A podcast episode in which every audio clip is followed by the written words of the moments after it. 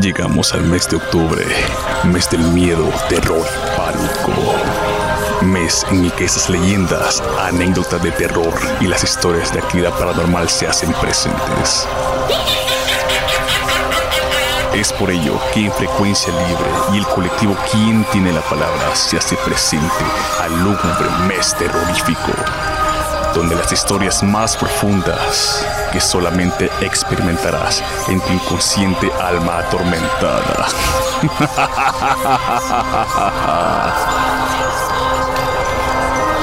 Desde lo más profundo de esta oscura época de terror, esperamos estremecer tu alma con La Finca, escrita por Iris Zabaleta y Mariano Mendoza. Acompáñanos y estremece tus sentimientos.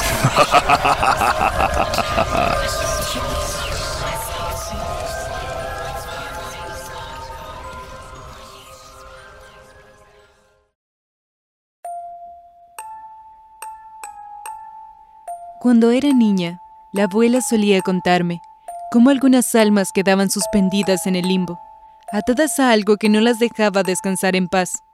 Eso hacía que vagaran por el mundo, sufriendo y anhelando a sus seres amados, entre ellas las personas que habían muerto de manera trágica, que no tuvieron la oportunidad de despedirse.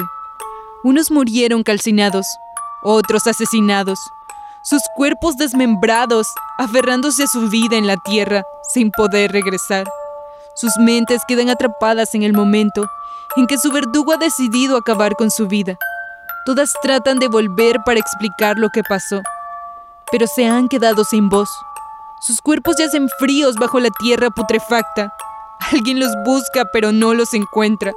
Lloran sin consuelo.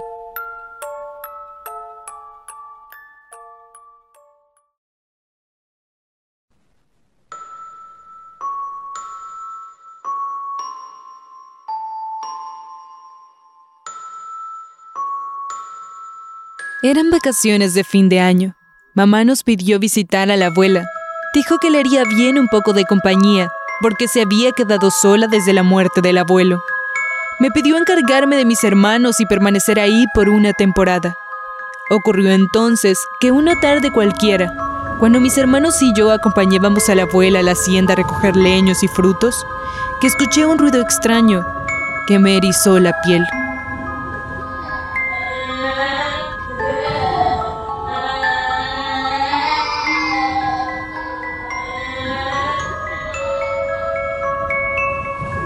Abuela, ¿eres tú? Niños. Tomás, Roberto, Mateo. Miré hacia todos lados buscándolos, pero no había nadie. Un profundo sentimiento de angustia oprimió mi pecho. Era como si de la nada me hubiera quedado sola. Me tranquilicé al escuchar que los niños reían a lo lejos, y mi abuela parecía estar conversando con el cuidador. El cuidador de la hacienda era un hombre alto, corpulento, con una larga barba blanca. Sus profundos ojos negros evocaban la sensación de que conocía el cielo y el infierno, tan amenazantes, tan penetrantes, con un profundo aire de soledad y miseria. Su sola presencia volvía el aire más pesado, más lúgubre. Es como si una bruma oscura se posara sobre él. Según lo que sé, vivía solo, sin esposa ni hijos sin ninguna compañía más que esas horribles cabras. Camina, está anocheciendo, es hora de irnos. Sentí como si la voz de la abuela me trajera nuevamente a la realidad. Sin darme cuenta había perdido la noción del tiempo, atrapada en mis pensamientos. Llamé a los chicos para volver a casa. Caminábamos en silencio siguiendo el paso ligero de la abuela. Tras su amplia y firme espalda, escuchando sus pasos firmes y guardando un silencio sepulcral para no molestarla. Los días pasaron y la sensación extraña que se apoderó de mí al visitar la hacienda no desaparecía. El pueblo me parecía cada vez más extraño, cada vez más lúgubre. La indiferencia de sus habitantes era cada vez más evidente. Fue entonces cuando sucedió la primera desaparición. Un viejo alcohólico que solía pasar sus días tirado en la cuneta frente a la cantina, cuyo aspecto generaba desagrado y su olor nauseabundo lo había convertido en la persona más despreciada del pueblo. Desapareció un día sin motivo aparente. Nadie volvió a verlo. No dejó un solo rastro. Quise conversar con mi abuela acerca de lo sucedido, pero respondió secamente con una sola frase. Era un maldito repugnante que nadie extrañará. Ante su fría respuesta, decidí no preguntar más. Salí a caminar para despejar mi mente, pero las calles silenciosas y polvorientas, el silencio sepulcral y el clima nublado que parecía nunca abandonar el pueblo, solo me generó más incomodidad. Y al parecer, la abuela tenía razón. El pueblo continuaba como si nada hubiera ocurrido, a pesar de que se tratara de la primera desaparición en muchos años. Esa noche no pude conciliar el sueño. Mi mente no podía abandonar los pensamientos de lo que había sucedido. Pensé en lo aterrados que debían estar los niños y decidí ir a verlos.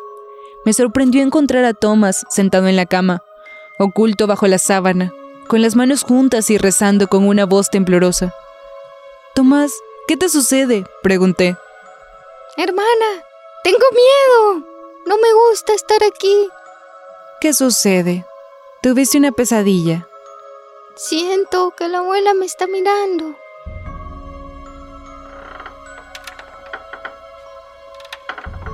Sentí una mirada que nos observaba desde la ventana. Me acerqué despacio temiendo que se tratase de un ladrón. Miré hacia atrás mientras sostenía la mano de Thomas, que se aferraba a mí completamente aterrado. Sus pequeñas manos apretaban mi camisa. Cuando devolví la mirada a la ventana, Pude ver una sombra negra que se desvaneció en un instante. Una sensación indescriptible se apoderó de mi cuerpo. Mis manos estaban heladas y mi cuerpo paralizado. Si no fuera por Tomás, si no fuera por los niños, me habría desmayado ahí mismo. Traté de convencerme de que lo que había visto no había sido más que un arrebato de mi imaginación, provocado por el miedo que me generó la muerte de aquel borracho desconocido.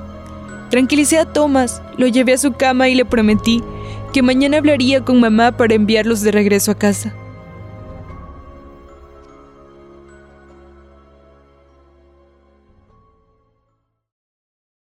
A primera hora de la mañana llamé a mi madre.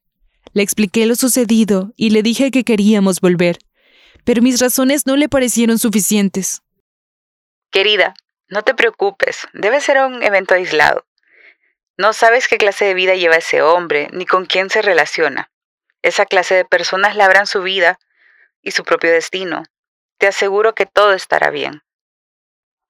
Pero mamá, los niños... Sobre los niños, yo diría que el cambio de ambiente les está afectando. Deben de estar aterrados. Hablaré con tu abuela para que les envíe de regreso. Pero tú deberás quedarte. Sería muy descortés dejar sola a tu abuela, después de todo lo que insistió para que fueran a visitarla. Sé buena chica y acompáñala. Solo será por un tiempo. No tuve más opción que aceptar. Sí, mamá, me quedaré.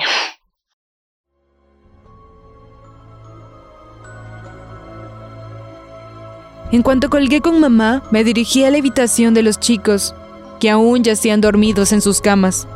Los desperté para poder darles la noticia. Acabo de hablar con mamá. Volverán a casa pronto. Debemos preparar sus cosas. Los despedí con un beso en la frente. La abuela se encargaría de llevarlos con mamá, quien los esperaba en la estación del autobús.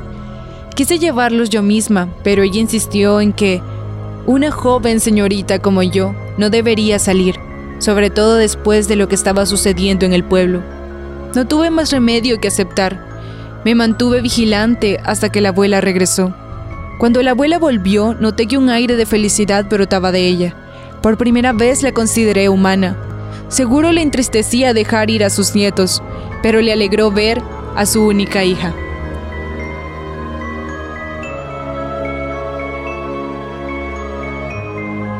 Después de la partida de los chicos, me sentí cada vez más sola. La abuela insistía en que no debía salir, a menos que fuese para acompañarla a la finca. Los días se volvían interminables, las noches me aterraban. Me había quedado sola en esa vieja habitación sin más compañía que las asquerosas ratas que rondeaban por el techo, noche y día. La efímera sonrisa que apareció en el rostro de la abuela se había desvanecido. Nuevamente una mueca desagradable apareció en su rostro. Recuerdo muy bien un día en la cena, que frente a mí abrió su boca y entre las comisuras de sus labios pude ver cómo metía su placa dental de una forma grotesca. Masticaba ferozmente con la boca entreabierta. Eso me quitó el apetito. Me levanté de la mesa indicándole que ya estaba satisfecha, y ella sintió con la cabeza, a modo de aceptación. Me retiré a mi habitación y no pude evitar sentir cómo una sensación de incomodidad crecía poco a poco dentro de mí. Mientras los días transcurrían, una nueva noticia llegó al pueblo. Una hermosa joven que trabajaba como mesera había desaparecido. Las personas decían que esta era una desaparición más notable. Muchos hombres viejos, guiados por el deseo de revivar su casi inexistente líbido, asistían a la cafetería con la intención de ver sus piernas. Disfrutaban sus sonrisas y anhelaban hasta el más insignificante roce con su bella y delicada piel. Esa pobre joven que vivía sola había llegado al pueblo como una extraña fugitiva y se había sentado allí huyendo de un esposo violento. Esta vez no fue necesario preguntar la opinión de la abuela. En cuanto ella vio mi expresión de duda, supo que le preguntaría y dijo, Los hombres le extrañarán sin duda, pero las mujeres descansarán tranquilas. Sus hombres ya no tienen hacia dónde mirar.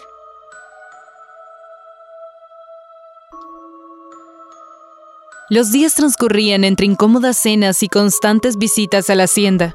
Ya no podía seguir ignorando el hecho de que los naranjos, plátanos, limones y demás frutos que se producían allí acababan pudriéndose y siendo arrojados a la basura.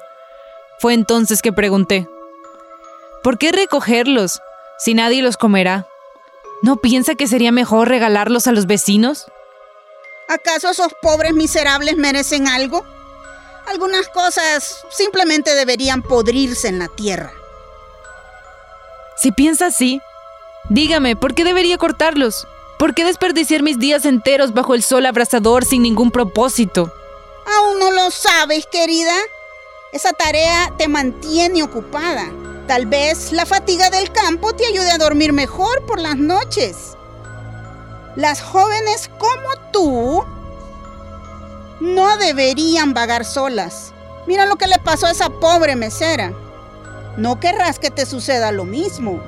¿O sí?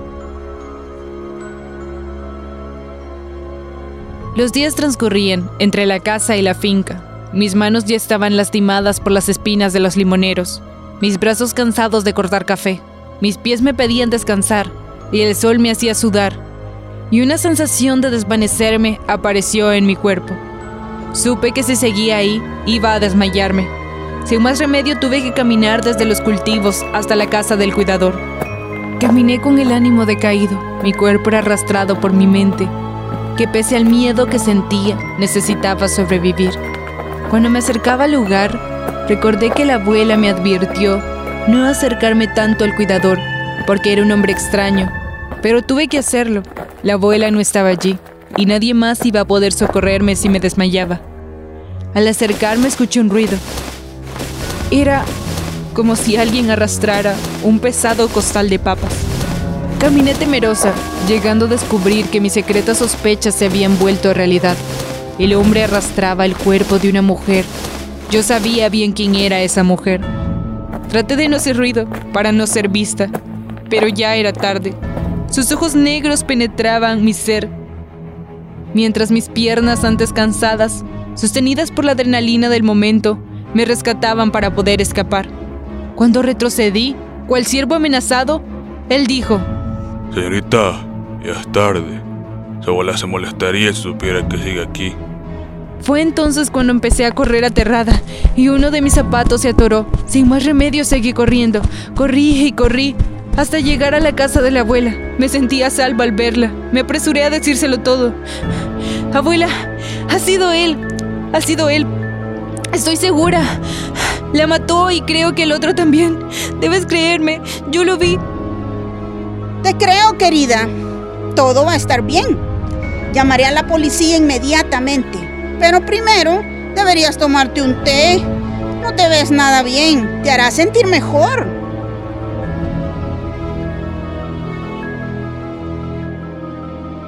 Sentí mi cuerpo desvanecerse. Fue entonces cuando caí al piso. Mi cuerpo yacía en el suelo. y después de eso, todo se volvió blanco. Desperté abriendo los ojos poco a poco. La sensación fría en mi espalda me indicaba que estaba aún en el suelo. Cuando por fin logré quitar las lagañas de mis ojos, vi al techo. Fue entonces que supe dónde estaba. Era el techo de la finca. Todo tenía sentido ahora. Cuando moví la cabeza a mi derecha, vi a mi compañera de destino. Era ella. Su mandil lo confirmaba. Su cuello estaba degollado, su cuerpo antes blanco y bello, se había convertido en una masa verde y gris, cuyo olor nauseabundo me obligó a levantarme.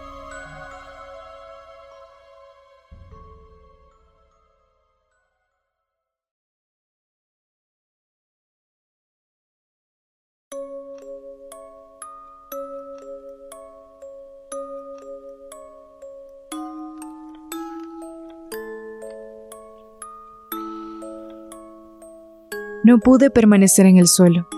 Las náuseas que me provocaba me obligaron a ponerme de pie.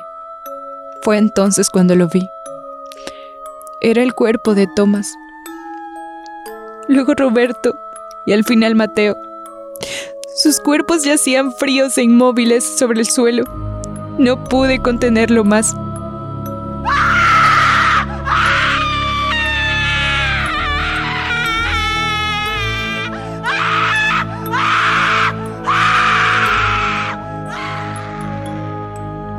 La voz de Thomas resonó en mi mente. Siento que la abuela me está mirando. Mis manos temblorosas abrazaron sus cuerpos fríos. Tomás, Roberto, Mateo. Cuando recuperé mis sentidos pude verlo a lo lejos. Era la abuela y el cuidador. Conversaban tranquilamente. Parecía como si no fueran conscientes de mi presencia como si no pudieran verme. Caminé con odio hacia los malditos, deseando matarlos con mis propias manos.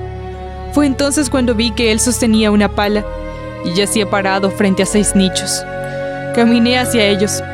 Ya no temía a la muerte, ya no deseaba la vida. Vi a los seis nichos. El primero yacía ocupado por el cuerpo de ese pobre borracho.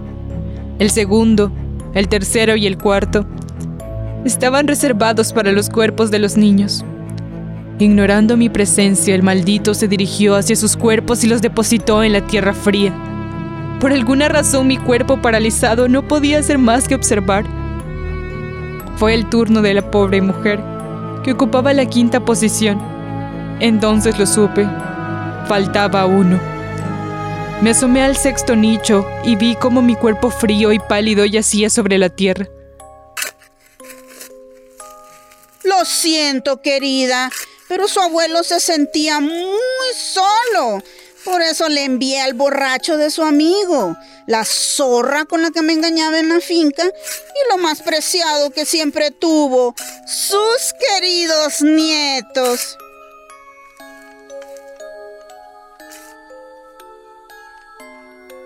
Lo entendí todo. Aquel grito ahogado era el abuelo. Tal vez quiso advertirme, pero no lo escuché. La abuela tenía razón. Las almas cuyas vidas son arrebatadas de repente. Estamos condenadas a vagar por este mundo, deseando resolver asuntos pendientes. Sin más remedio que permanecer suspendidas, en el lugar donde nuestro verdugo ha decidido que demos nuestro último respiro.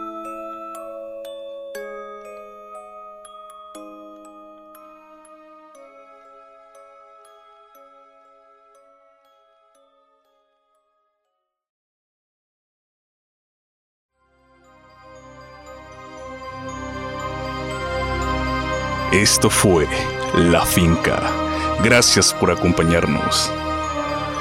Una producción de Frecuencia Libre y quién tiene la palabra.